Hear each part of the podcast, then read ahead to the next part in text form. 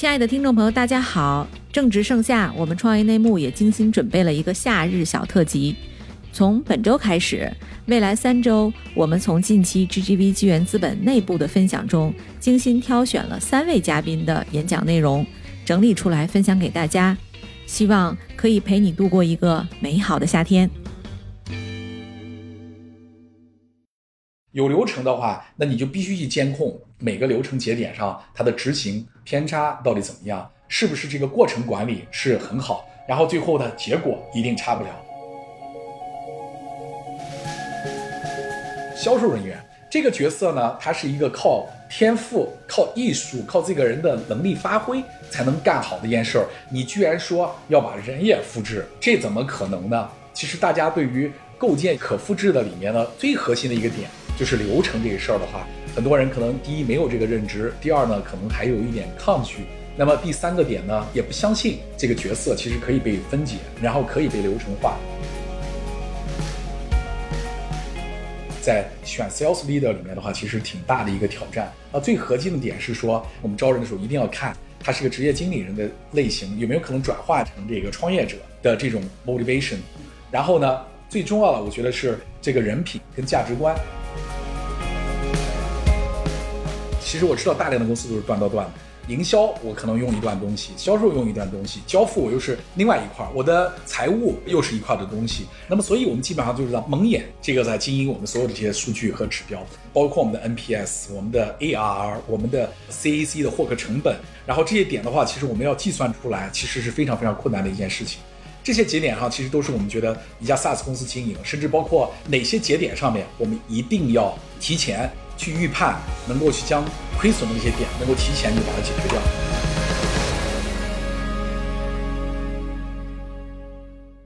今天的这个一个多小时的时间吧，应该是说。跟大家围绕着这两个维度，就是我们从 SaaS 公司，还有包括我们从这个，因为销售里面的话，科学销售管理理念的话，其实它就是一个可规模、可复制的这样的一件事情。这里面分享的很多内容的话，也是我个人包括构建销售易的这个营销体系这个过程中的话，然后这个过程的话，其实挺不容易的一个过程啊。那所以这里呃，我也毫不保留的，就是希望啊，包括我们自己掉下来的这些坑，然后呢，这个给各位能够去做一些分享。希望对大家在自己的公司的这个发展和成长的过程中的话，也能够有一些这个借鉴和这个帮助，好吧？那我就这个言归正传，那我就开始。销售其实它是核心的一点，是对公司的增长啊，包括我们说这个增长，其实对每一家公司，尤其是 to B 的公司来讲，其实是极其关键重要的一件事情。但是呢，真正的把这个增长呢能够去做好，而且能。SaaS 公司可能很多都拿到资本，对吧？拿到资本的话，其实资本都预期我们能够成功，而且我们的增速增长能够可预测、可规模。但是真正的在中国，我们要去打造一个可预测、可规模的一个 SaaS 的这个经营体系的话，从我早年开始研究硅谷的 SaaS 公司，然后包括我们自己践行这个过程，所以我觉得真的看别人的书。觉得都能理解，比较容易。但是真正的我们能够把每一个事情的话，能够落实，能够做到位，其实这是一件非常非常不容易的一件事情。所以那个今天我就想啊，围绕着这个话题来进行。那在谈到就是可规模、可复制。这个在我们 SaaS 领域里面的话，可能经常就是大家说，哎，这个找人招够足够的销售，其实如果这个产品市场契合度不错，其实我们肯定就能规模。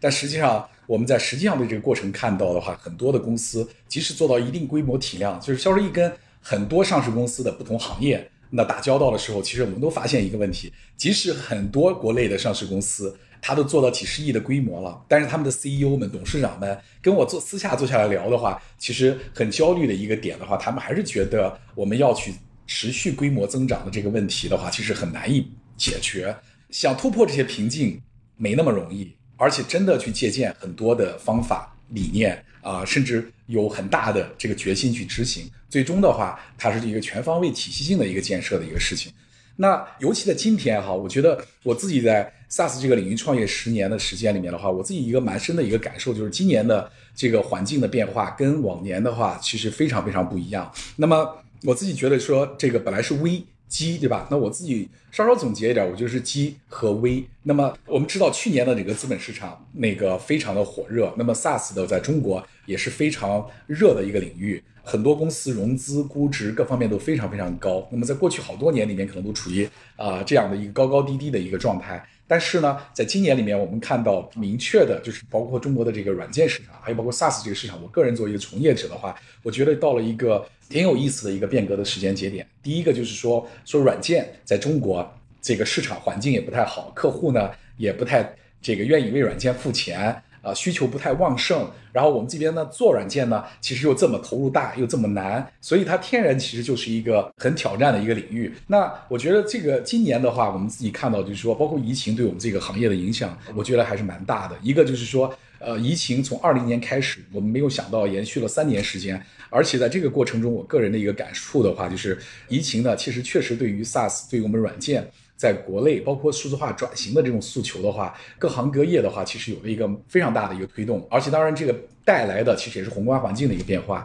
因为咱们 GDP 的高速增长一下子降下来，那么再加上疫情呢，这几年又一下子降的又非常厉害，但是这个呢，对于很多行业来讲，包括我们的客户可能有蛮多的一些挑战，但是对我们在座的，我们如果是做软件的，那么可能是一个好的一个时机，因为客户意识到粗放不行了。要去精益了，我们要去这个精耕细作了。那么这个时候，其实它一定要有软件，要用数字化才能支撑这个精耕细作。但这个呢，就从需求策略化帮我们做软件这个领域里面，其实有一个很大的改善和改变。而且今年的话，呃，我们也看到，其实中美，包括我们这个全球，包括这个地缘政治的这个变化的话，其实给我们看到了，就是说需求起来。也带来了一个很好的一个机遇。那么，所以这两个点的话，我觉得是我们这个行业的话，现在就是一个机会。但是呢，也带来了一个巨大的一个危机，包括中美的关系。然后呢，尤其是这个今年以来的整个的资本市场，其实这个 GGV 在了啊，就是他们可能是最了解这个资本市场的。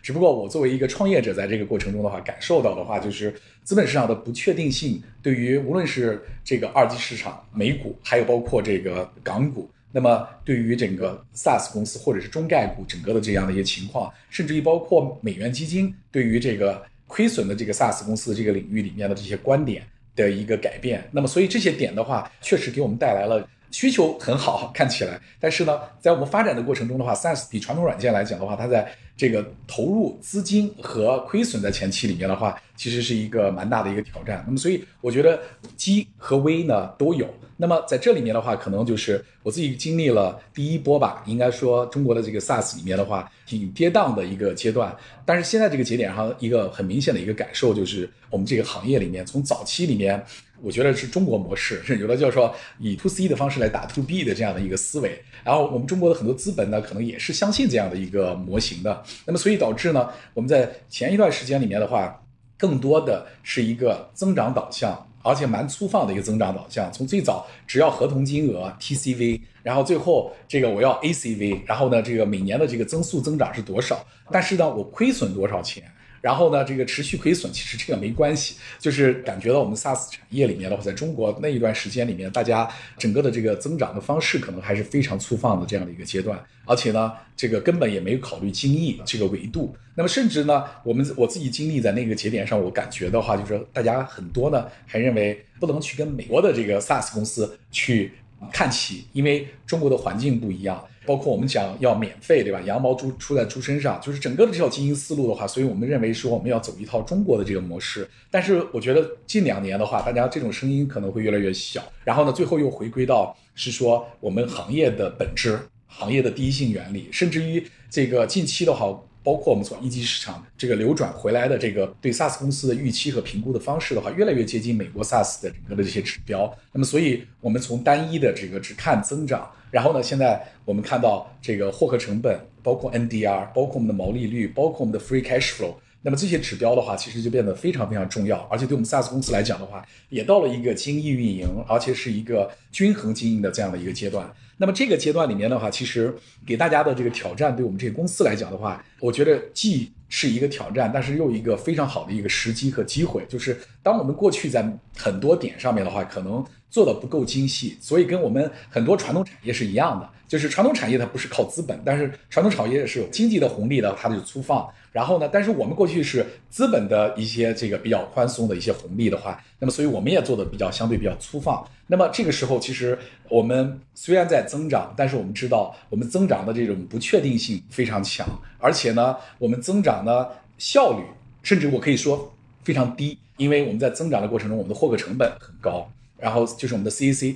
啊，能做到这个一或者一以下的其实都非常少，对吧？然后呢，我们的整个这个很多公司的话，可能只为一味的追逐增长和市场份额的这样的一个心态，其实它这种心态是早年我们的免费的心态，现在我收费了，但是我收便宜，然后呢，我还是要低价占领一个大的市场。那么在这样的一个情况下，其实大家的健康度其实根本不是个问题，因为只要我说我增长了多少，我有多少个客户，然后呢，资本其实不管别的，那么只看这个点，那么所以只要给我投资，我就可以继续低价继续弄。那么所以现在这里面的话，我觉得现在我相信资本的这种纠偏纠正，他们的认知的这个提升，其实对于我们 SaaS 公司本身的经营运作的话，也是一个啊蛮好的一个这个时机点。那么。这就有一个问题了，就是这个我不知道在座各位是不是很多人都看过这两本书，对吧？但其中有本红色的书的话，我想 HubSpot 的那个 CSO 的这本书，就是 Sales Acceleration Formula 这本书的话，它叫这个销售加速公式。那么这个书的话，我相信很多 SaaS 公司可能都发给他们的这个销售团队啊，包括他们的管理者去学习。但是这里面有几个点，我好早好早几年其实都看过它英文版。那么其实我们在谈。叫 acceleration 的一个 formula，就是公式。而且呢，这本书的作者其实是 Stanford，然后学数学的，而且一天销售都没有做过，搭建了一个很能够 scalable 的一个销售的这个体系。那么还有右边这本书的话，很多朋友可能不知道，这个是 Salesforce 的一个早期的一个 sales 的 leader。那么他从 Salesforce 退休离开以后，跟这个美国的 Saster 的创始人 Jason Nemican。然后一起，他们写了一本 SaaS 的这个规模增长的这样的一本书。其实它核心也讲的是同样的这个概念，尤其是 predictability，就是 predictable 的这个 revenue growth，也是可预测的这样的一个 revenue growth。那甚至包括我这还有另外一本书在讲的是说，我们一家 SaaS 公司怎么样能够实现 repeatable 跟 scalable 的这样的一个 growth 的这样的一个 model。那么，所以这些书呢，我们在国外的看到这些第一代的这些 SaaS 公司在 Sales 这个职位上面的这些人出来分享和写到的这些书里面，我们会发现它一个共性的点都讲到了，它也要做到整个的这个科学的整个的管理这个销售体系，而且一定是做到这个像公式一样，然后那个能够去构建它的一个可持续可规模的。从零到一亿美金这样的以上的这个增长的一个过程，而且从这个第二本书的话，impossible 到 inevitable，那这个其实也是一个很有意思的一个内容，大家可以看一看。因为我们所有的做 SaaS 的创业者的话，都觉得一开始真的很难呀，这个持续这种指数的这种 SaaS 的这个 model 能够运作起来，能够持续的规模增长、健康的增长的话，那简直是 impossible。但是呢，他们是怎么把 impossible 这个事儿的话，其实 Salesforce 早期怎么把它变成一个 machine inevitable 的这样的一个这个增长模型？所以这个里面的话，也是扔两个的话，其实给大家感兴趣的同事的话，一个基本的一个共同的一个逻辑，大家可以看到，就是他们都是通过机制体系来去增长。那么还有另外一个的话，他们讲的是说，我记得我在一五一六年去硅谷的时候。其实跟他们啊很多的这个 SaaS 的一些 VP 或者 Operation 的一些人的话，跟他们交流的时候，其实他们跟我讲了，其实 SaaS 公司的增长其实极其重要的就是打造一个 Sales Marketing 的一个 Machine。作为这个 Machine 机器，那其实这个机器呢，意思就是说它一定是可预测的，而且是可规模的，而且是自动化的，像汽车的档一样，我打一个高档，然后我就可以加速上去，而且是必须经过全面指标这个驱动，而且成本呢。在规模增长的前提，肯定是单客经济呃要能健康。所谓的健康，其实就是我的可盈利，而且健康里面的话，单客经济的这个我的 CAC 跟 LTV 之间的话，这个关联关系，我应该是比如说三或者以上这样的一个情况下面的话，再去构建我的 sales marketing 的这个 machine。那么，所以你看他们在不同的场合里面，不同的人、不同的公司。呃，分享的时候，其实我自己印象深刻的话，其实都在构建这样的一个这个逻辑。那么这个逻辑里面的话，其实我是说，是 SaaS 公司的一个增长里面的两个模型，一个是正漏斗，一个是反漏斗。那么正向的漏斗的话，这边的话就是我怎么把这个漏斗的口开大，然后呢，我怎么样让这个每个节点上转化的这个效率能够去提到最高？然后甚至于成交了以后呢，那么我怎么样以客户成功这个开始的话，我去做一个反向漏斗，能够让客户续约，啊，就同时呢，我能够去 expand 在这个客户里面，然后甚至包括多产品线，我来 upsell 跟 cross sell。那么最终的话，其实我有一个反向的这样的一个漏斗的这样的一个模型。那么所以最终，其实如果一家公司能够将我们说的正向漏斗跟反向漏斗的这个端到端，能够建立出一套 repeatable 跟 automatic 的自动化的这样的一套这个体系的话，那我觉得就实现了这个 sales marketing 的这个机器。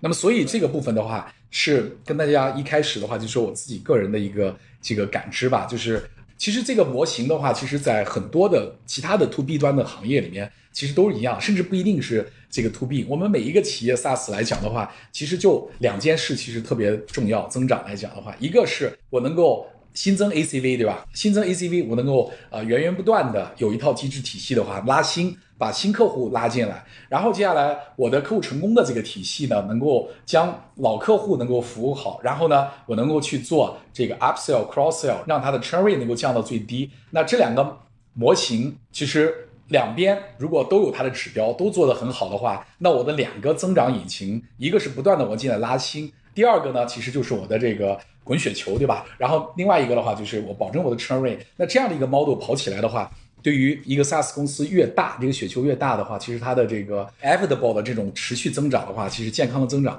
其实就在这儿了。那么。大家可能就问了，就是说这个可复制、可规模，你怎么衡量的？一个企业到底有没有这个能力可复制、可规模？可复制、可规模，当然不仅仅是销售团队，但是主体的话是我们的这个销售体系和销售团队。那我们可以看到，就是很多公司里面说，哎，怎么衡量可复制、可规模？在座如果有一些 CEO 的话，你可能有一个感受，就是说，哎，我们每年做 forecast 的时候呢，我们可能跟 sales VP 说，哎，这个我们现在。客单价是多少？人均单产是多少？那我是不是明年要增长多少的话，我加多少个人？而且我的这个销售的这个 ramp up 成长的时间大概是多长时间？我提前把这些人招进来，而且的这个目标客户群体又在这儿，那么我就应该招多少人的话，提前招进来培养，然后我就应该能做到多少的 revenue 的这个等比的这个增长。但实际上呢，大部分的公司都做不到这一点。这个核心就是我们试图去加销售，但是呢，业绩呢不能够等比增长，而且忙活了一年呢，你的年初加的这些销售人员的话，到年底呢，可能一算账的话，发现年初跟人年底的人数都差不多。而且呢，还有一个我们经常在这个过程中，很多 CEO 里面都很痛苦，就是我们的业绩靠招对了几个这个不错的人，但是呢，这几个大侠里面的话，可能带人起来其实难度又蛮高的。而且呢，这个如果其中一个人走了，那我的业绩和包括人员都塌下一片。那所以这是我们 CEO 们来讲的话，可能是最痛苦的一件事情，就是如果我的 Sales VP 或者我底下的人，那么要离开被人挖走，那么最终的话我怎么办？我们最害怕听就是说，哎呀他不干了，或者他被竞争对手挖走了，那么这个可能就是我们整个就不具备一个可规模、可复制的这样的一个能力。那么还有另外一个的话，就是说我们公司没有一套统一的这个标准的方法。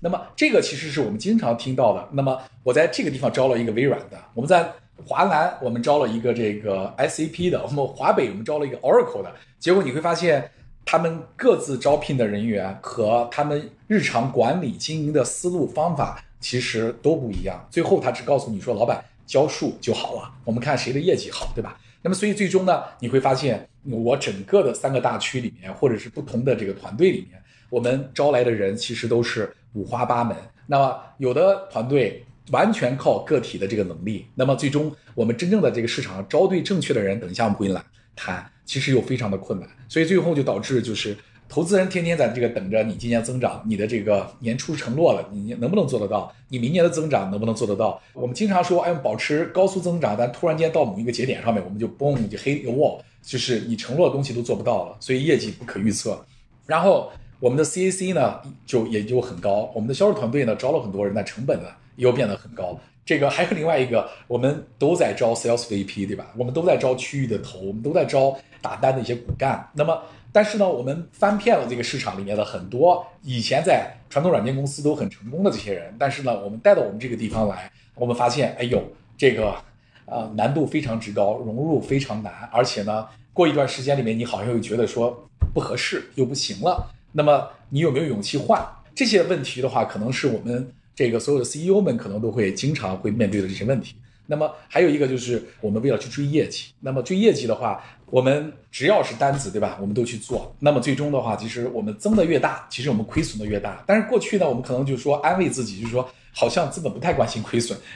因为美国的 SaaS 公司很多上市都在亏损嘛。我们很轻易的就说一句，我们都可以亏损，对吧？所以增长是硬道理，对吧？其实其他的都不是事儿。但是实际上呢，其实你会发现很多的 SaaS 公司，我们看到我们很多公司的话。其实，在没有解决好那个我们的单客经济的情况下，甚至于我们产品跟目标市场契合的这样的一个情况下，我们就开始去啊搞增长。结果我们发现，这种完全不可持续的增长，甚至在未来都很可怕。因为你增的越大，其实你的亏损将会越大。那么，所以这个就是我们啊看到的一个，就是各个维度上面，我们觉得一个 SaaS 公司的话，看起来别人说 repeatable scalable，但是呢，好像我们要建。这个 repeatable scalable 呢？你看刚才这些问题的话，其实都是很现实，然后呢也蛮挑战的这些问题。各位亲爱的小伙伴，你知道吗？除了创业内幕之外，我们还出品了一档英文播客《Evolving for the Next Billion》，由 GGV 纪元资本的管理合伙人童世豪和市场经理 Rita 杨主持。如果你对东南亚、印度、美国等海外市场感兴趣，欢迎收听来自当地头部创业公司 GVC 的声音。收听及订阅，您可以在我们节目顶端找到 GGV 的小馆，点击进入就能看到我们出品的这档节目了。欢迎喜欢收听英文播客的小伙伴点击订阅哟。那从我们自己的这个角度来讲的话，其实我们要去可复制的话，其实必须具备几个，首先认知上面一个拉平。其实我们在很多领域里面都想去做到可复制。那么在可复制里面的话，其实啊在工业制造这个领域里面，其实是复制性做的最好的一个领域。就是我们马上就想到流水线，因为我们知道任何一个东西用人干的话，它肯定是参差不齐的。那么，所以你很难复制它。那么流水线呢，其实它就说我有一套流程，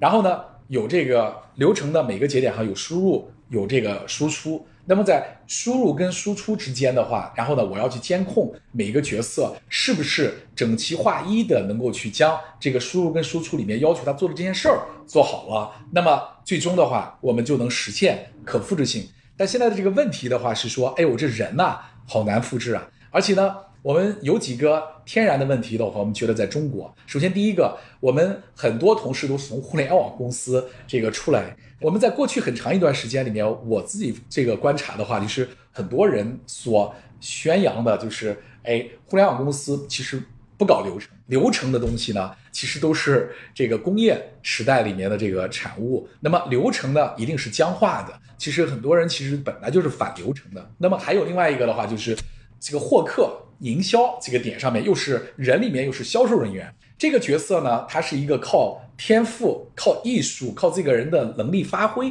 才能干好的一件事儿。你居然说要把人也复制，那么这怎么可能呢？那么所以呢，其实大家对于构建营销体系里面的话，我们认为就是可复制的里面呢，最核心的一个点就是流程这个事儿的话，很多人可能第一没有这个认知，第二呢可能还有一点抗拒，那么第三个点呢也不相信。这个销售呢，这个角色其实可以被分解，然后可以被流程化，所以呢，这里面就造就了其实我们中国的大量的这个销售的营销的这个组织和团队的话，其实大部分的团队是人质和任意发挥的。那么你去评估一下，你就知道了。一个任意发挥就是招了大侠招牛人，招好了他带着团队就强，然后招不好那就完了。第二个呢，就是有一定的流程体系。然后呢，这个有的团队做得好，有的团队做得一般，然后呢，这样的也还不差，大差不差。那么第三个阶段里面的话，就是纪律严明，然后呢，完全按流程体系，按照这个标准来复制，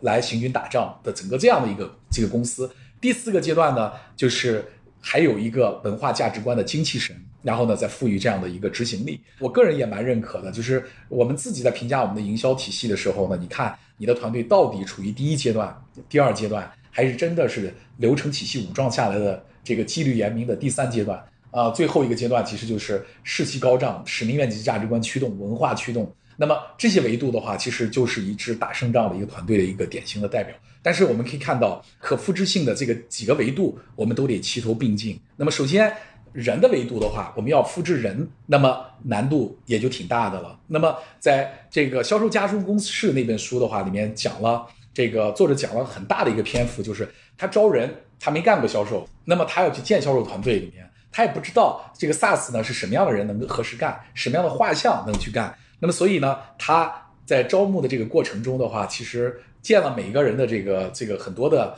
特征，那么有软技巧、硬技巧很多的这种特征，然后呢。招进来了以后呢，他们保留这个 Excel，当时他们在招聘过程中每一项的评分，然后最后呢再保留两年以上。如果这个员工没走的话，看他每个节点上面的这个半年、一年、一年半、两年，整个的这个绩效呃情况怎么样？呃，然后最终回溯我们到底什么样的销售呢，在我们这个组织里面能够成功，最合适的这个我们的产品，我们的这个行业最合适什么样的这个画像的这些销售，然后接下来就。这个不遗余力的去复制这个领域，在公司里面去推行。所以在人这个维度上面的话，就是说我们怎么去这个可复制，甚至人呢，你招过来了，你的组织设计围绕着人要怎么干？而且呢，你把组织设计做好了，那么人呢，这个上面的话，你围绕着他要干的这些活，你怎么样去训练他？你怎么去培育他？所以这个训战的这个体系里面，你到底怎么搭建，能够保证这些人呢，能够以最快的时间能够去成长和上手？那么还有，你还得去考虑它淘汰。那么当然还有中间的这个激励。那么你到底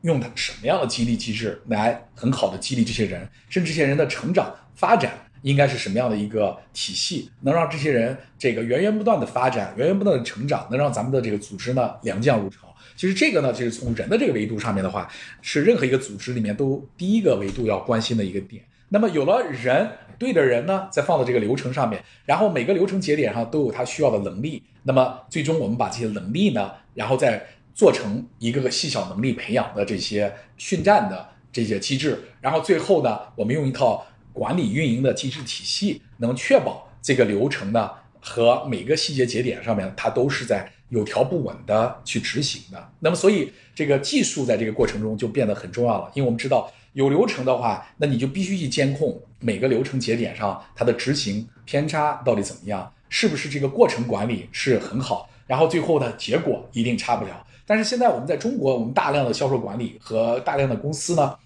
我们是结果导向，其实我们不管过程的，就是你不管你去睡觉你干什么，只要你做了一张单子，完成了今天的业绩，那你就是英雄，就奖励。但是实际上对于这个怎么取得的这个东西的话，这个过程其实我们不管。那么最终的话，可能就是说，不管过程，这个结果就完全不可预测。那么所以呢，这上面的话，管这个过程，那么就是说我们的流程加我们的这个技术。所以 CRM 其实它本质上就是这个技术，这个来落地这个流程。那么最终给我们管理和运营来去做一个过程检视的这么一个啊决策支撑的一个工具啊。另外，我们从技术这个维度上面还看到，就是说不仅仅是这个流程。因为所有的流程到最终的目的，其实都是为了端到端的去能够把这个呃客户能够转化变成我们的这个现金。那么在这个过程中的话，就是说什么样的客户，其实他应该是我们客户也得画像，什么样的客户其实是应该我们最优质的客户，是应该最应该聚焦的客户。那么哪些客户呢？我们是应该放弃的这个市场。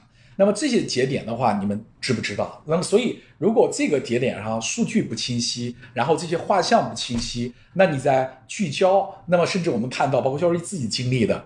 泥沙俱下，不管什么样的客户，销售饥渴，那么所以呢，他一定要说服后端，我全部要把这个单子拿下。那这个拿下以后，你会发现我们无休止的问题和痛苦就来了。虽然我们要了一个增长和业绩。但是接下来我的产品的能力，我产研被这些客户拖的不同的方向去，然后接下来我们的这个最终呢，费了牛鼻子的劲儿，其实交付依然不成功，最后转化成一个 churn rate，那么最终忙活了半天，其实获客成本，那么发了工资，但是到最终呢，换来了一个不满，口碑坏，差 churn，那么这个节点到底值不值？那么所以在这样的一个纯粗放的增长下面的话，我们今天看到。还有很多领域的公司，其实依然在这样的蒙眼狂奔的这样的一个状态。那么，其实所以这个上面的话，就说我们用技术的这个数据分层，那么这些体系把客户定义好，然后再来定义这个怎么去获取它的流程，怎么服务它流程。那么，所以这个上面的话，其实是我自己认为，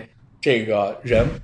流程和技术，最后通过管理运营的抓手，其实呢，把它日常这个全部给它体系化。这个落地，那么最终呢，能够打造我们刚才说的一套可规模、可复制的一套体系。所以这个其实是提纲挈领的一个内容。那么到底呢，我们觉得说，哎，我选什么样的人？我们说第一个维度，我们选人。但是选人之前的话，呃，我们首先得确定我们卖的产品特点。我们到底这个选这个企业级 enterprise 的人，我们还是选一个这个地推的这样的一个这个交易型的销售或者产品的销售，甚至我要搞 freemium，对吧？我不要去搞很多人。那么甚至于包括我们说。Product-led growth，对吧？PLG，对吧？这个很 sexy，对不对？然后呢，我们这个那我的产品特性到底是什么样子的？所以这个点上，我觉得这个搭建团队，我觉得很重要，其实选对。那么还有一个就是说，你用什么样的复杂度跟你的获客成本，你用什么样的 freemium，对吧？自服务，对吧？这个 inside sales 电销，对吧？有的叫线销现在，然后还有包括是不是走渠道分层，然后呢，是不是我走 enterprise sales？那这里面的话，其实。跟你要招人搭团队，招什么样的 leader，其实这是第一个维度里面其实挺重要的一个点。那么还有一个，我们就很快说一下，我觉得这是一个大坑，就在这个地方，就是很多创业公司的 CEO，我知道的，像 SaaS 公司里面其实都是做技术出身的。那么技术出身里面的话，其实我们过去搞技术呢，可能对销售这个点上面的这个经验不是特别多。但是呢，我们作为一个 SaaS 公司的 leader 呢，我们必须去建立我们的营销体系。那么在这个过程中的话，我们在构建这个这个这个销售体系，那么人是很重要的。所以第一时间里面的话，我们往往想是说，哎。我不会，那我找一个业界挺牛的这么一个人，然后呢，他帮我来搞定所有的这些事情，那不是不是啊？这个未来就解决了，对吧？但是实际上这个问题的话，我自己一路走过来的话，我觉得这个呃，即使我是做销售的，我觉得这个难题都非常非常之大。而且销售在过去我们也选了不同类型的人，那我们自己觉得说，在这里面掉的这个坑其实还是蛮大的这个坑。那么首先第一个。这个我觉得美国，呃 s e s t e r 上面有一篇文章在讲，那个是说那个 Sales VP 的这个要求，对吧？而且是一个挺挑战的一份工作。那么线上如果有 Sales VP 的话，呃，这个大家也不一定就是气馁哈，就是说那个美国的 Sales VP 的这个平均寿命的话，大概只有两年左右，好像是一年半到两年左右这个时间。其实我也在思考，我说为什么这个 Sales VP 的这个这个这一家公司任职周期这么短？其实后来这个看文章写的，其实就是因为公司 SaaS 公司在不同的发展阶段里面，那么对于这个销售这个点上面的一些诉求的话，可能都不太一样。那么所以呢，这个从零到一这一个阶段，甚至于我们说初创期啊，要的可能都是一些将，对吧？那么我们在规模增长期的话，我们就想要一些帅。那么将和帅的这个差异是什么？那么将呢，就是说，哎，我要把东西卖出去，然后呢，你有没有资源？你有没有客户？你快速帮我把他的东西卖出去。能够靠你拼出一条生路来，那么这个是这个类似这种匠的这种类型。那么另外一种的话就是说帅，那我刚才我们说了，我们要建流程、建体系、建机制，那你运筹帷幄，对吧？你不是直接冲到一线去干的。那么这个运筹帷幄有多少人有这个经验？那么实际上，我觉得最大的难题就在这个地方了。那么首先第一个，因为是技术，那么有时候我们在招 sales VP 的时候，其实我们很难判断，因为就我们会比较多的会判断他过往的经验，然后呢，这个哪家公司，然后呢，最后做到什么位置，对吧？然后这些点的话，其实我们选将可能还可以。但是呢，随着这个时间推移的话，这个问题就很挑战，因为中国里面，甚至于包括我们都是 SaaS 软件，对吧？你会发现，你找了很多做传统软件的也很成功的一些销售 leader，那么来做你 SaaS 公司的 sales VP，可能有的人有可能能够适应过来，但是大量的人是适应不过来的，因为除了这两类运业务运作的这个方式不一样以外，那么还有另外传统软件卖的那种模型，锤子买卖的这种模式。跟 SaaS 这边的话是用 recurring 的这种模式的话，其实差异也是非常之大的。那么，所以这个过程中的话，就是你拿到原来卖传统软件的这些人，一旦就是这个可以吃半年的或者一年的，那么这样的一个模型跟 SaaS 这种小步快跑、不定的去 land expand 的这样的一个业务模式的话，其实它适应起来的难度还是非常大的。而且第二个呢，我们很现实面对的一个问题就是，我们软件里面的话，我们往往就是这些成型的这些软件公司，但是实际上。成型的，甚至比较有名的，无论是 SAP、Oracle，或者是这个其他的一些软件公司这些领域的话，就是有一些人其实都非常优秀。但是我自己个人呢，呃，Teresa 问到一个一开始说了一个问题，就是说我们在这些公司里面可能比较成功的这些管理者，那么当我们创业到了创业环境的话，是不是能够转变过来是不是合适？那么其实我自己现在看来，就是说这有天差地别的一个差异。我自己总结了一下呢，在大公司大平台上成功的这些 sales 的 head，那么可能是因为我们基础的素质、能力、这个拼劲儿、动力，这个其他的一些要素，其实还有包括品牌的势能和平台的能力。那么这一块的话，让我们做的很成功。但是呢，我们很容易成功了以后呢，我们就以为这个能力呢是我们自己的能力。那么所以就导致我们到了创业公司以后呢。那我们认为想当然的，那这个公司规模体量又没那么大，对吧？我 run 的这个团队可能比那还大，那么觉得就是一定没问题。那么我们 CEO 们可能找到这样的 sales VP，可能也觉得特别的欣喜，就是说，哎，这回我终于不用操心这个这么难搞的事儿了。然后呢，交给了这么一个牛人，对吧？给投资人讲一下这人多牛，对吧？哎，但是实际上你发现，你干一段时间以后，你下去以后，你会发现一堆的问题就出来了，就是包括。你原来自己培养的这些人团队，跟这个新的空降过来这些 leader，然后呢，甚至这些 leader 呢，有可能在外面再把他原来的部下再拉进来建了一个团队，最后你会发现，哎，你的这两支团队里面的话，这个可能会出好多的一些冲突和问题，然后呢，这个甚至于管理的风格可能方面的话，也会有一些挑战和问题。这是我们自己看到的，这个在选 sales leader 里面的话，其实挺大的一个挑战啊。最核心的点是说，我们自己看到在大平台上 run 的很多的 sales leader 呢，那么他强的就是我说的那个做业务，你给我的任务，我帮你去完成，这个方面的能力是蛮强的。但是呢，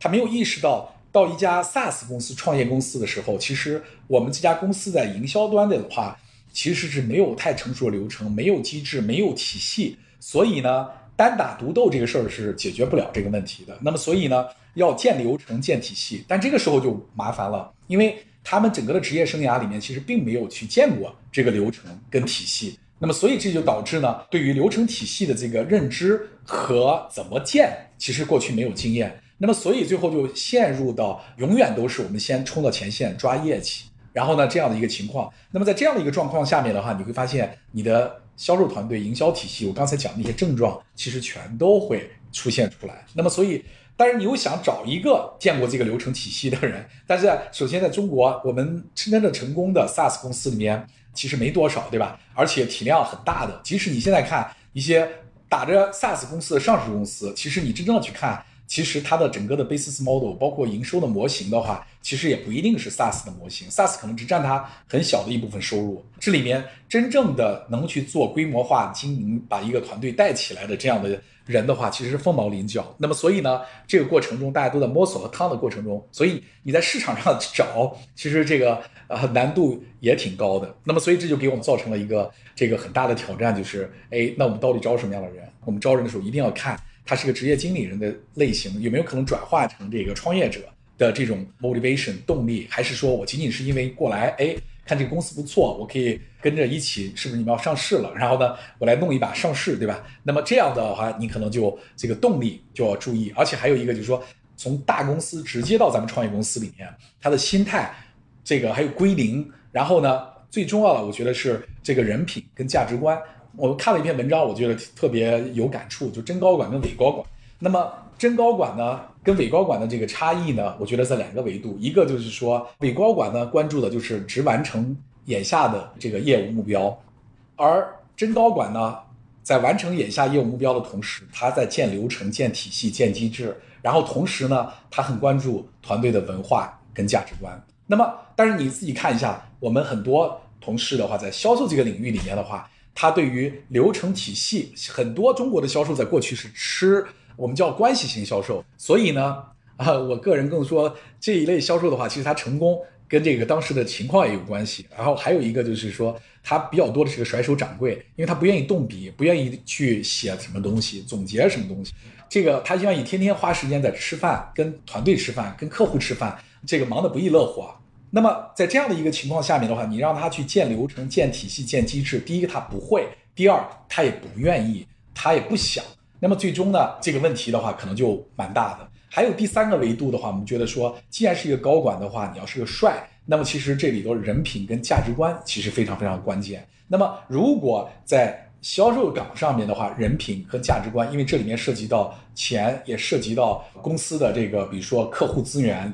这个团队。的这样的一些情况，如果说人品跟价值观上面的话找不对，那么很多可能大家一味的成长的过程中以钱驱动的导向，这样的人的话，成了高管以后的话，跟着公司发展的过程中的话，可能高高低低的情况下，会遇到很多的这个磕磕碰碰的挫折。所以呢，这个过程中的话，呃，文化价值观在这个高管本身，甚至于他自己的这个团队里面，我觉得都是特别特别重要的一件事情。所以这是我个人对于咱们搭建这个团队里面来讲的话，其实呃非常非常这个重要的几点。那听起来好像大家 似乎觉得说，哎呦，很挑战，能找到这样的人。其实有几个点的话，可能去找一些中型的一些公司，甚至于包括我们说流程体系化这个意识比较强的，因为我们自己看到有一些公司里面的话，比如说在国内里面也有很多公司，其实流程体系化建设，我觉得我自己经常看到国内里面的几个标杆吧，一个是就是在 to C 里面的这个产品型，刚才我们看交易型里面的阿里，那么这里面有一些这个早期的一些 leader 的话，其实。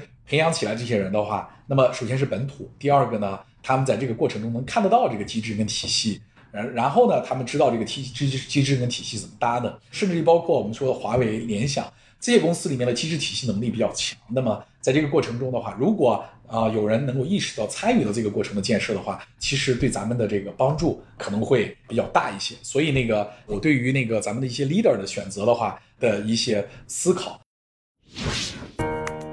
嗨，各位小伙伴，告诉你一件很重要的事情：创业内幕的听众群已经开通喽。在这里，你可以和我们直接沟通，也可以第一时间了解到 GGV 纪元资本线下活动的动态，近距离聆听投资人的独特见解，并且结交其他互联网圈子的小伙伴呢。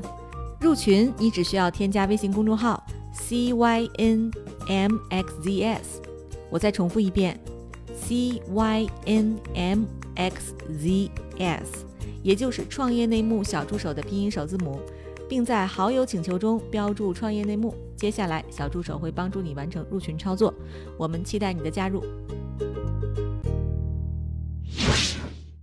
那么，另外一个维度的话，可能就是长线，我们怎么样能够去培养这个自己的人？那么，这里面就涉及到第二个问题，就是我们到底应不应该大量的空降，还是说我们应该开始自己培养人？那么这个地方的话，又涉及到我们刚才说的这个管理理念了，啊，流程体系的这个管理理念。因为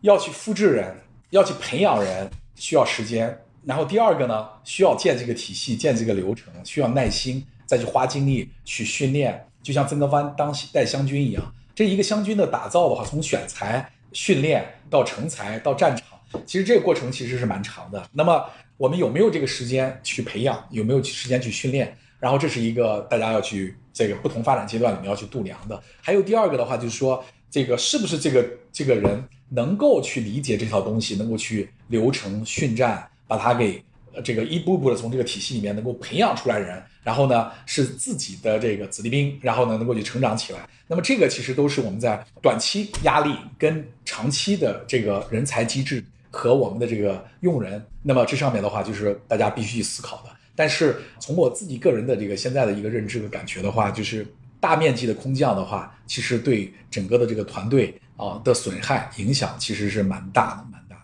那么呃，另外一个维度的话，就是说这个我个人的一点建议吧，能够从早开始，然后呢去抓整个流程体系的这个建设，然后呢最后这个啊能够把训战赋能的这种机制体系能够建好的话，其实对于这个长线来讲的话，是极其极其重要的一点。那么还有第二个，我像一线，我也想这个跟大家分享一下。大家说一线里面这个作战的就是他们，但是呢，我们在构建这个体系里面的话，这个一线啊，甚至于包括我们在 SaaS 里面的话，其实这一线，我举了个例子是销售，还有售前啊，我们现在叫方案，对吧？还有这个交付。那么这几个跟客户打交道的铁三角、铁四角，还有 CSR 客户成功的这些经理，那么这些角色的话，其实都一样的。你要规模的话，他们是都得以复制为目的的做好选物流。所以刚才。那个销售加速公式里面，大家可以看一下，就是它里面甚至于包括 HubSpot 选销售里面的这个画像，它在意的是软性技巧，对吧？硬性能力。但是当我们招即插即用的时候，很多的销售 leader 不愿意招需要培养的人，我们需要老炮，需要客户资源，这也没错。但是如果你的组织全是这样的话，那就非常危险。第一，你的人工成本、获客成本将会大幅攀升；第二，你的这个人员老化。这些人呢，可能难以适应你整个 SaaS 的这个运作机制跟体系，所以这个呢，其实都是一个非常非常重要的一个点。那么，所以这个 HubSpot 里面呢讲的就是说，呃，这个怎么样能够去看重它的软性的这些技能？那么从软性技能里面，然后再去用数据分析，看到底我们的这个卖这一类软件或者卖我们这个产品，到底应该是什么样的人？所以这上面的话就是说，呃，每家公司都不一样，但是呢，一定做的一个事情就是说，你的这个最优的 AR 的或者销售人员的这个画像啊，到底应该是什么样子的？第二个呢，我们觉得说要复制人的话，你是选和淘汰这个过程的话，就是它也是个流程。那么这个招聘流程和你的招聘思路。在这个过程中的话，也其实挺重要的。那么就是说，啊，你到底是一个宽进宽出，还是宽进严出，还是严进严出？那么这个逻辑里面的话，就会导致你的这个销售进人和淘汰非常不一样的这个情况。大家可能听过这个地推的团队里面，阿里啊什么这个早年里面的话，我们说大开大合，对吧？一天召集了几十个人进入培训体系。然后呢，淘汰一直到这个六个月左右的时间还在淘汰，对吧？那么所以这种其实就是宽进宽出的，但是宽进宽出的前提条件是一定有严苛的训练淘汰这个流程和机制在这里面。那么所以如果要实行宽进宽出，但是这个招聘流程、淘汰流程如果没有定义的非常的清晰和这个坚定的去执行，那你最后有可能你的这个。呃，人员成本、获客成本会大幅的提升，那么最终淘汰很多人都淘汰不掉，那所以这个也是一个这个挺挑战的。还有有的公司是像我北美经历的一些公司，它是严进严出的。那么严进严出，那么这个里面也是有一套这个招聘流程。我选人的时候我非常严苛，对吧？六关七关的面试，然后呢各种各样的挑战，然后最后呢，我一旦把你选对了，招进来了以后，那我就这个百里挑一以后，那我就开始对你。非常重的投资去培育，对吧？那么最后这个很少把你给干掉。那么所以呢，这种的话也是一种在一些这个复杂度很高的、对这个人员的能力要求很高、素质要求很高这些领域的话，可以去尝试啊，可以去使用。那么所以这个招聘的这个流程的设计其实也是蛮关键的。那么还有另外一个的话，就是说大家招了人进来以后，你可能有第一天、第一个星期、三十天、六十天、九十天，这整个的一个详细的训战。赋能他的一个计划，那么这个训战赋能的计划，那么怎么跟他的淘汰评估能够结合在一起？还有我的经理们是不是在日常去花精力时间在 coach、在辅导，甚至于在训战我们这样的一些新兵？那么这个过程的话，其实就要形成机制跟体系。那么所以这套东西的话，其实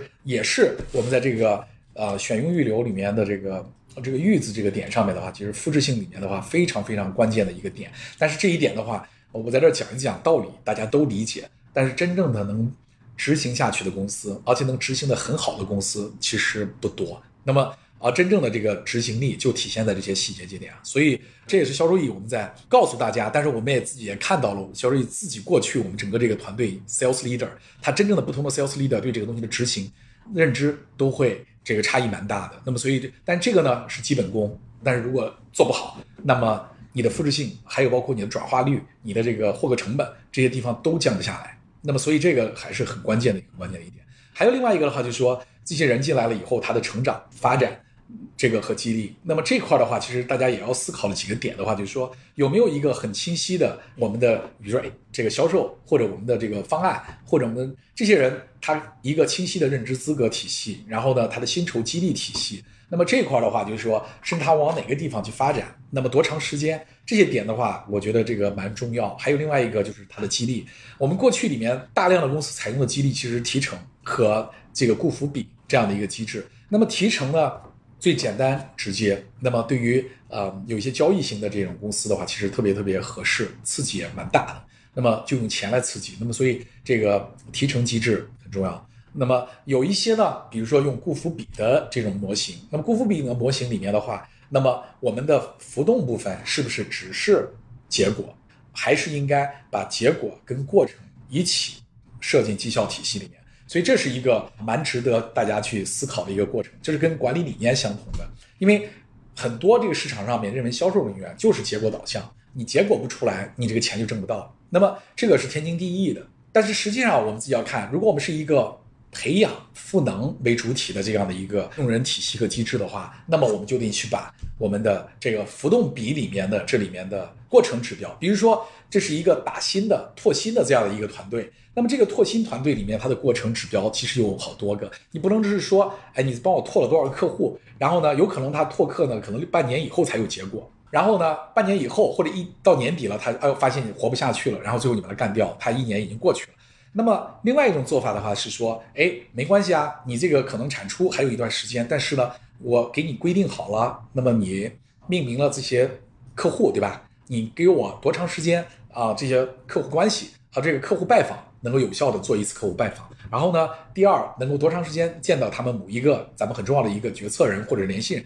那么这个呢，又是一个很重要的一个过程。那么类似这样的一些过程和行为的指标的话，能够去很好的给它定义出来，放进它的这个过程指标里面。那么我们去盯的是它的这个行动，是它的过程。那么最终的话，当我们这些行动过程如果是按质量的去操作好了，最终它那个结果肯定会回来。但是对应的是我们大量的销售的管理者的话，其实都是甩手掌柜，我们就是 review 数字，就是 review 结果。但是呢，对这些过程，对这些动作，其实我们观察或要求的没有那么高，所以就导致呢，我们这个结果导向的这种情况非常非常强。结果导向呢，还是一个结果加过程，所以这个也是跟咱们的整个的这个销售体系里面的这个建设呢，也是直接相关的。那么还有另外一个的话，我觉得我特意把淘汰写出来了，因为那个招聘流程里面本来就有淘汰的机制，分站体系里面也有淘汰的机制。那么淘汰很重要，原因是什么？因为我自己发现呢，我们很多的 leader 呢。在流程体系建不起来的时候，不愿意淘汰 performance 不好的这个销售，你问他什么原因呢？是因为我好不容易让这个人在这待了一年，他在这个战场上丢了很多客户，学了很多的这个经验，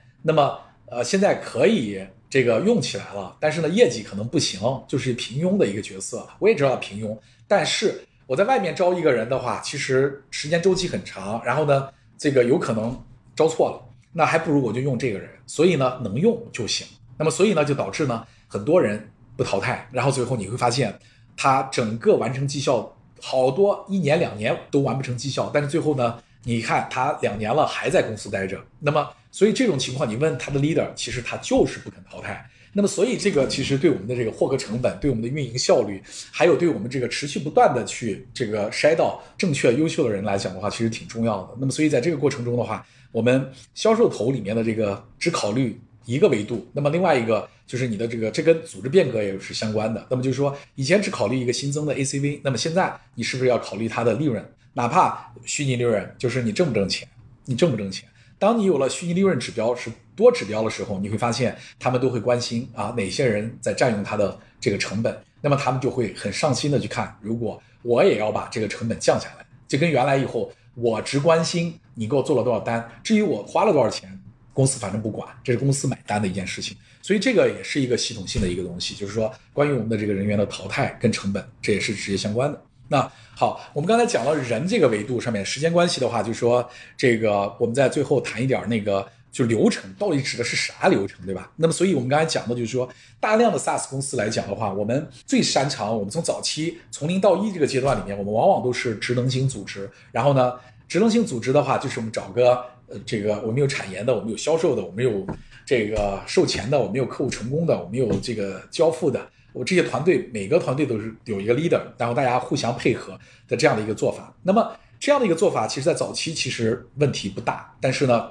我们发现这个到了一定的这个，比如说你的这个 ACV，或者是说一两千万美金 AR 这样以上的一个规模体量里面的话，啊，你的整个的这个增长发展和内部的协同就出了巨大的一个问题。那么，所以这里面的话，就说，到底我们在谈到 SaaS 的营销服务的这个体系的这个流程呢，指的是哪些？那么，所以刚才我们说流程是为了复制嘛，这是我们看到这个左边是客户，对吧？那么客户呢，通过我的这个铁三角或者铁四角，有我们的这个呃销售 account 这边这个 responsible 这个角色，然后又包括我们 solution，有我们这个这个这个交付，也有我们的这个这个呃客户成功。那么这个维度，他们怎么样能够去配合一起，能够去把这个客户？然后走一个流程，这个流程里面其实就是我们拓新的流程，拓新的流程就是我们的 L to C 流程。那么 L to C 的这个流程里面的话，这个营销到线索到回款，整个这个全流程的话，这是我们最重要的一套流程，就是公司里面拉新挣钱，非常重要的这套流程。那么这套流程里面，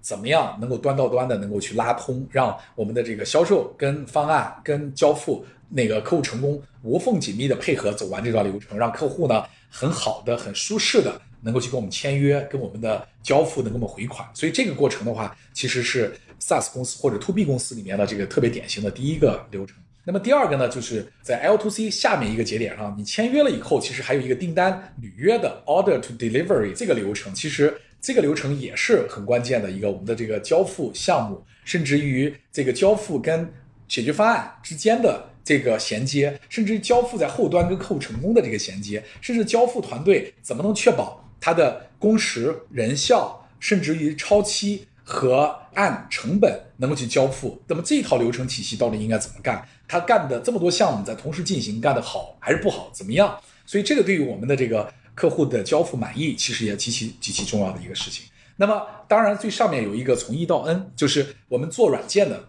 往往就会遇到这个很多客户都有个性化的诉求。那么这些个性化诉求到底应该产研来干呢，还是应该由我们一线里面的，比如说交付或者是扣这个方案？这个团队能够去做，甚至于从一到 N 呢，怎么不断的迭代变成一个标准的产品？那么这个呢，其实对我们呃 SaaS 公司产研来讲的话，非常重要的一个业务流程。那么，所以这几个我觉得是我们的拉新的这个角度来讲，非常非常重要。那么还有另外一个的话，我们觉得反向漏斗的那个部分的话，其实就是我们的客户成功流程。那么客户成功流程里面的话，我们从 CS 接手，然后到 CS 里面的这个我们说三十天、六十天、九十天，一直到。expand，那么这些流程里面、过程里面的话，这些 CSR 们他们应该怎么去这个支持？怎么去做？怎么去服务？他怎么知道这些客户是处于什么样的一个状态？那么我们怎么样能够提前预知给客户做价值交付？所以这个是这个客户成功的这段流程，反向漏斗的这段流程。刚才一直看的，还有一个就是我们说有 issue 对吧？我们出来以后怎么帮客户快速解决？甚至这些 issue 啊 case 出来以后。哪些分 CSR，哪些是应该到技术支持，哪些应该到产研，哪些是 bug？那么这整个一套流程体系的话，它怎么能够很好的运作？因为这套流程体系很好的运作起来，以后跟客户成功的流程配合起来，它是能够提升客户满意度，甚至于将一线的这种客户的反馈，最后跟产研能建立一个很好的需求管理的一个池和流程。那么这一套东西的话，怎么能够去把它给打通对接起来？其实这个。可以解决很大的一些问题。当我们把这几个流程定义好了以后，我们觉得说，所有的流程，刚才我一开始讲过，一定是围绕着客户进行的。那么，客户你怎么去分群它，怎么去画像它？到底我们哪些行业，哪些行业里面的头部、腰部还是这个底部的这些客户是我们最优质的客户？那么这里面我们到底围绕不同类型的客户，我们怎么去配合我的资源去走这个流程，去服务好这个客户？所以这个呢，我们甚至有一些行业里面既有这个。直销的这个终端客户，我们还有一类客户的话，是我们的这个渠道，这个代理商也是一类客户，对吧？那么还有一类客户的话，是我的终端真正的终端消费者、终端客户。那么这些不同的客户，其实它的特性不一样。那我们应该设计不同的，刚才我们说的 L to C 流程和交付流程，甚至于包括 CS 流程。那么这些流程其实是一个 To B 公司。的一个 backbone，那么这个流程其实也是华为花了很多年前，然后呢跟这个 IBM，然后包括艾森哲他们一起从美国那边这个取经回来的一套流程体系。那么这套流程体系呢，包括美国的另外一个管理大师 Michael Hammer，其实也就是 Michael Hammer 的整个的一套这个客户为中心流程性组织的一个在华为取经回来在内化本土。那作为我们自己看下来以后，觉得说对于我们 SaaS 公司来讲的话，也是。解决我们很大各种各样的这个团队沟通协作割裂断到断这些问题。那么，所以这个其实是我提纲挈领的讲了一下，我们自己觉得说，呃，SaaS 公司里面解决这几个流程的话，是至关重要建这个体系的。那么流程的几个误区呢？大家都觉得说，哎，我们有流程啊，然后我们销售团队有一套流程，对吧？我们 SaaS 公司最容易干的其实就是说，销售在前端卖过度承诺，然后呢签了单以后，他只关心他的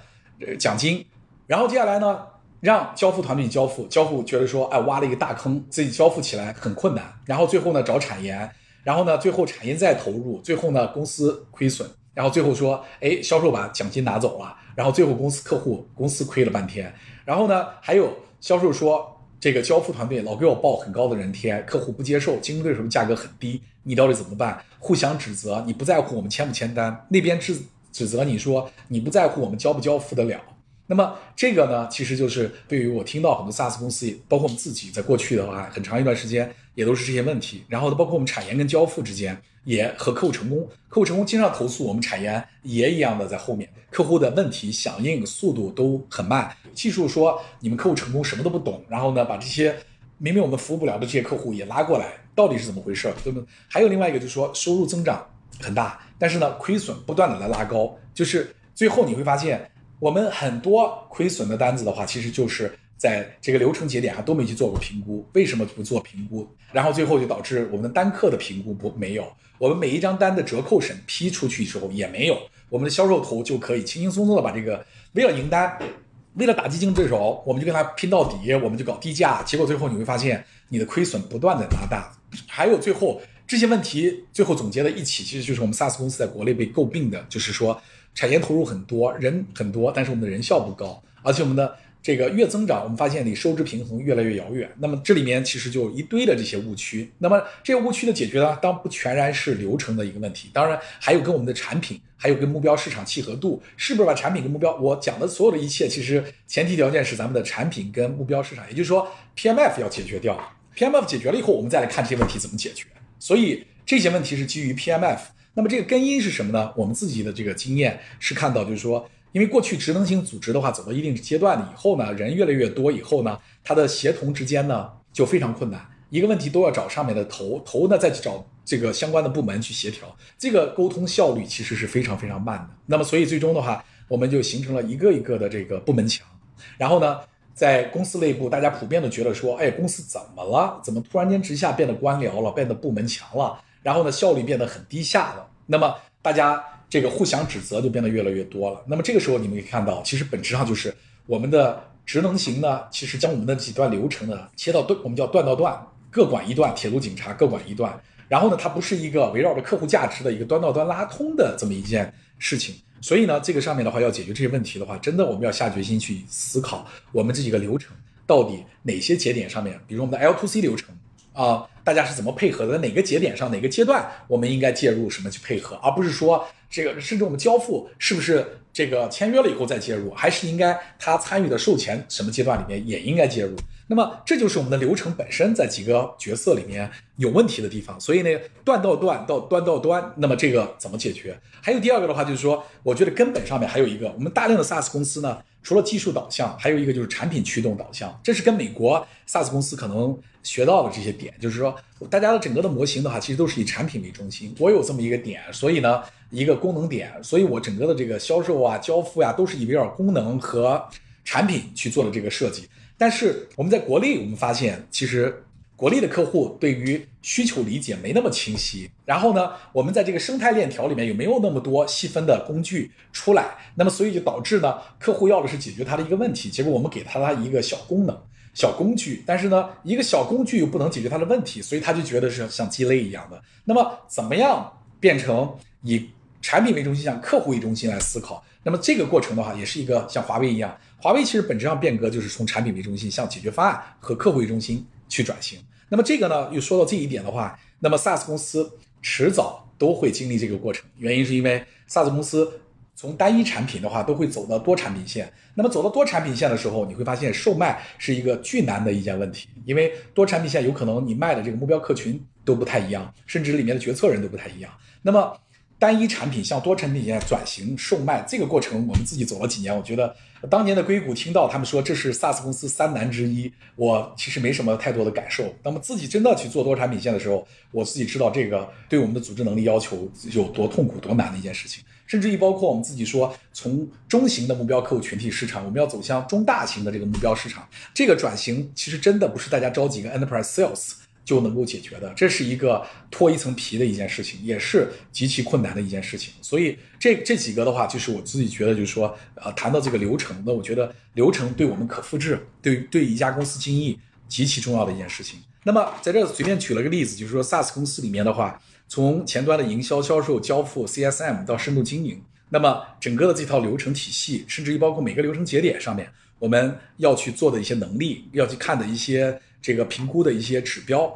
这些节点上面，包括我们的 NPS、Churn，所有这些指标的话，其实都是很关键。我们现在是不是断到断的？其实我知道大量的公司都是断到断的。营销我可能用一段东西，销售用一段东西，交付我又是另外一块儿。我的 billing 财务，那么这个这个又是一块的东西。然后呢，我的客户成功的工具，他能看到客户用的情况怎么样？其实这些我也不知道，活跃度情况到底怎么样？这个呃，客户的粘性情况怎么样？其实也都不知道。那么，所以我们基本上就是让蒙眼这个在经营我们所有这些数据和指标。那么最终的话，我们。啊，看到整个 SaaS 的一些这个，包括我们的 NPS、我们的 ARR、我们的整个的这些呃 CAC 的获客成本，然后这些点的话，其实我们要计算出来，其实是非常非常困难的一件事情。那么甚至于包括我们现在今年的现金很重要，我们的 Account Receivable、AR 这些角色的话，我们到底怎么样能够去确保啊应声账款？能够快速的回笼，对吧？这些节点上其实都是我们觉得一家 SaaS 公司经营，甚至包括在这个过程中流程里面梳理以后呢，我们的这个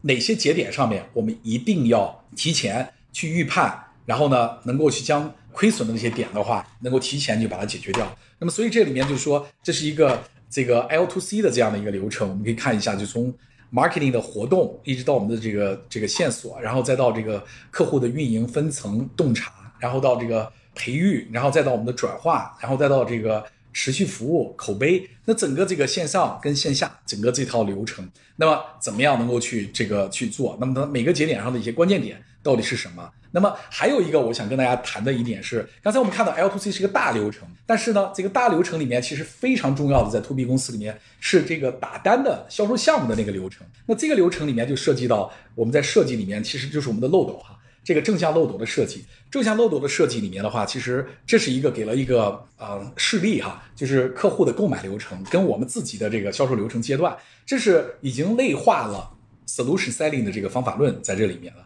那么你看，有的公司其实它是这个一拜、二拜，然后呢这个呃投标，然后这个谈判签约，其实它是一个自己销售的一个流程，而并没有一个。销售方法论在里面有这个销售方法论在里面的目的是什么呢？在每个节点上面，你就有这个工具，还有一些方法，就是告诉这个销售，就是其实大家知道这是 CCS，在国内的话，呃，有一套。判断这个这个这个这个漏斗的一套方法，另外一个方法叫 C 幺三九，对吧？C 幺三九其实也是这个流程里面帮我的这个销售团队，然后怎么去识别这个商机的盈率，对吧？怎么样能够去覆盖一个这个商机，然后确保我们最终每一个节点上推进，然后最后我们都能去赢。那么，所以这里面你看，训战就是围绕着打单。那么打单里面，在每个流程节点，你要定义出来你需要的这个销售能力是什么。销售能力里面，那么你他需要什么样的工具，能够去把这个能力呢训练出来？那么完了以后呢，每个流程节点，这个销售人员做完以后，他要干一件什么事儿？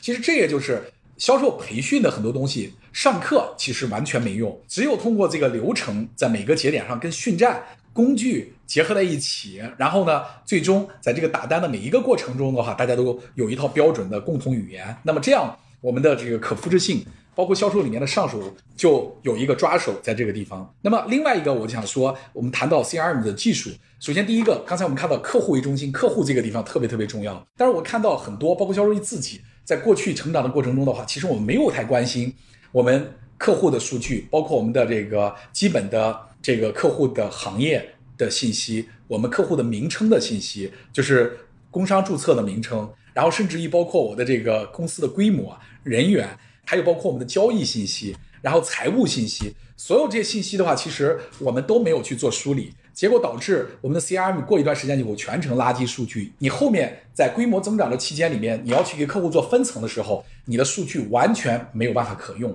所以呢，最终代价是巨大的。当你走了几年以后，你才想起来要去做。分层画像的时候，你到底怎么分群画像，对吧？我这儿举了一个例子，是销售易自己我们用的这个分群画像。一个，我们其实行业那么多，所以我们把行业里面做了一个 PMF 做横轴。那么这是解决什么样的一个问题呢？就是告诉我们的销售，比如说在 C 一或者 C 二这些客户进来以后，其实我们你们不要这个花那么多精力时间要去追逐这样的一些客户和商机，精力应该放在我的这个 A 一 A 二 B 一 B 二这些部分的客户，甚至给我的产品。也有一个很好的这个指引，为什么 B 一 B 二的客户我的 PMF 今天不高？那么你们今年要做什么事情，能够将我的 B 一 B 二的客户能够移到 A 一去？那么所以这个里面的话，其实客户的分群画像的体系，这个对我们下一个阶段的这个精益运作的这个，甚至于每个节点啊，你看 A 一 A 二类的这个客户，它的业务流程、它的覆盖的模型，甚至于包括渠道做区域的覆盖，还有 SMB 里面电销它的覆盖的流程体系应该怎么样子的？所以如果不做客户数据的准备，你最终没有流程、没有分群画像的特点跟你的产品结合，后续想做刚才我们说的这个体系精益，其实非常困难。所以强烈建议就是。大家从一开始就注意我们数据的这个完整性。那么另外一个的话，今天就是说从技术的另外一个维度上面的话，过去我们只谈流程。那么现在我们的啊数字化转型，无论是在 C 端和 B 端里面，其实都有一个点是人在线，然后接下来是流程在线，然后接下来沉淀数据，然后再做智能。那么我们现在在 CRM 这上面也是一样的。那么现在我们知道这个像企微啊什么这些能力的话，其实能够把即使咱们现在谈的是 B，那么把 B 里面的话，我们能够去连接 B 里面的 C，对吧？我们个体用户，然后接下来用企微里面包括我们的这个这些线索。有些成交，有它没成交，我们怎么样能够去这个利用企微的这种 marketing 的这种能力，能够去呃培育他们，对吧？nurture 他们，然后定期发一些公司标准的这样的东西，其实就代表了像 marketing cloud 里面把邮件的一些东西给弄上来。那么还有另外一个的话，就是我们在整个全流程里面，包括刚才我们说的 L to C 流程和项目交付、客户成功的流程。怎么跟企微能够这个集成打通？那么这个呢，其实在企微里面跟客户不停的互动，在包括服务的这个群里面，能够去自服务这些客户，降低我们的这个响应，然后客户找不到我们，而且呢。它的 case 能够在这个群里面能够去 lock，然后这些点的话，其实都是这个 social CRM 这些点的话，能够跟流程结合在一起，能够带来的一些改变。那么另外一个的话，就是我们还要考虑刚才我们说的在交付这个过程中的这个项目的这个精益的这个点的话，对于我们 SaaS 公司还有另外一个毛利率的提升，我觉得这个点特别重要。就是过去我们可能觉得说这个项目交付都是自己干，但是实际上我们看到美国优秀的 SaaS 公司，它的这个毛利率都在百分之七十。这个左右，但是我们自己呢，如果把交付这个占比做中大的话，那么交付占比如果比较高的话，那么最终你的毛利率就会被大幅拉低，而且在中国很多交付有可能你还会亏钱，那么最终的话，所以一下子将你的总体的毛利就会拉得很低，所以这一点的话，就是一个交付团队的精益管理怎么不亏损？第二。我们怎么样通过生态能够把交付这一块的话，能够去这个外包？那么这个对于我们持续提升我们的毛利非常非常重要的一件事情。那么还有另外一个就是说流程跟技术怎么样能够去结合，对吧？营销获客、培育、转化、交付、客户成功，然后呢，在每个节点上跟技术跟 CRM 啊怎么样能够去结合在一起？然后中间我们的分层。运营，甚至于包括裂变，然后呢，这些能力里面的话，怎么能够结合？然后跟我们日常的管理支撑，然后我们的这个分析行为，然后包括训战，然后这些。这个学习，那么怎么能够去结合在一起？这个就是我们刚才讲的流程体系这块的一个这个最主要的。那么，所以包括在移动上面，我们看得到每个流程节点上面，包括 CEO，我们要看到的这个 ARR，我们的 LTV，我们不同的 BU，不同的业务群体区域，它的这些核心业务指标回款，那么到底是什么样的一个情况？那么，甚至于哪些项目亏损，哪些单子亏损，哪些单子卖的时候就知道已经亏损了。